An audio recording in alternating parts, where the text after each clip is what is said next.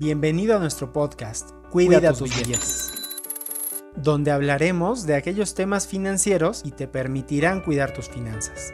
En el podcast de hoy hablaremos sobre las finanzas en pareja que es un tema muy importante, ya que una mala administración financiera en las parejas puede provocar desacuerdos y discusiones debido a problemas económicos. Tener una conversación sobre finanzas con nuestra pareja es indispensable, ya que habrá decisiones importantes por tomar al respecto y seguramente muchos de los gastos serán compartidos. Es importante ser muy sinceros con nuestra pareja sobre cuáles son nuestros ingresos y con qué deudas contamos, para que a partir de ahí sea posible planear en conjunto un presupuesto y asignar montos para cumplirlo. Al generar un presupuesto, lo recomendable es que los gastos conjuntos no excedan el 80% de los ingresos totales de la pareja, para que así el 20% restante pueda ahorrarse o invertirse. Sean honestos y conozcan cómo cada uno se relaciona con el dinero y cómo se administra cada quien con sus finanzas. Solo así podrán establecer objetivos comunes y alcanzables. Si los dos trabajan, planen cómo se dividirán los gastos, quién administrará el dinero, quién pagará las cuentas de los servicios, quién llevará el control de los ingresos y egresos. Decidir cuánto aportará cada uno para financiar la vida en común es un reto Muchos recomiendan que sea un 50-50.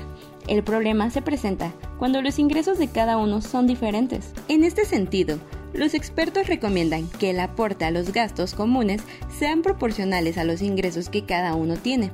Por eso, es importante hablar, hacer cuentas, calcular porcentajes y llegar a acuerdos justos.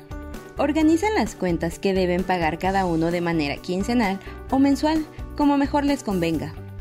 Por ejemplo, Tú serás el responsable de pagar de manera mensual la renta de la casa, así como el gas y agua, mientras tu pareja será responsable de pagar la luz, el teléfono y el gasto del supermercado.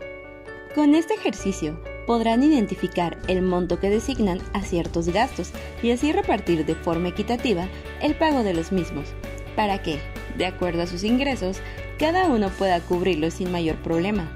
También es importante que revisen aquellos consumos que solo satisfacen el confort, por ejemplo, el paquete de televisión por cable, las plataformas de streaming como Netflix, Blim, Amazon o Spotify, el gasto de gasolina y las salidas que tienen a comer o por diversión, y así identificar en cuáles pueden ahorrar, cuáles pueden sustituir e inclusive eliminar. El ahorro resulta más estimulante cuando hay una meta en mente, por eso, Conviene que en las pláticas financieras incluyan temas como el viaje que quieren hacer el próximo año, o el enganche para un departamento o carro, o cambiarse de casa, o comprar algún artículo necesario para el hogar. Nos escuchamos en el siguiente podcast y si aún no escuchas los episodios anteriores, búscanos en Spotify como Capital Humano, cuida tus billetes. Ahorremos juntos. ¿Se te dificulta ahorrar? Hemos cumplido 12 semanas de nuestro reto ahorrador. Por lo tanto, al día de hoy ya deberíamos tener ahorrados 720 pesos de los 1500 que tendremos al finalizar el año. Y no olvides cuidar, tus billetes. Este material es informativo, confidencial y de uso exclusivo del personal de MP Marketing Group.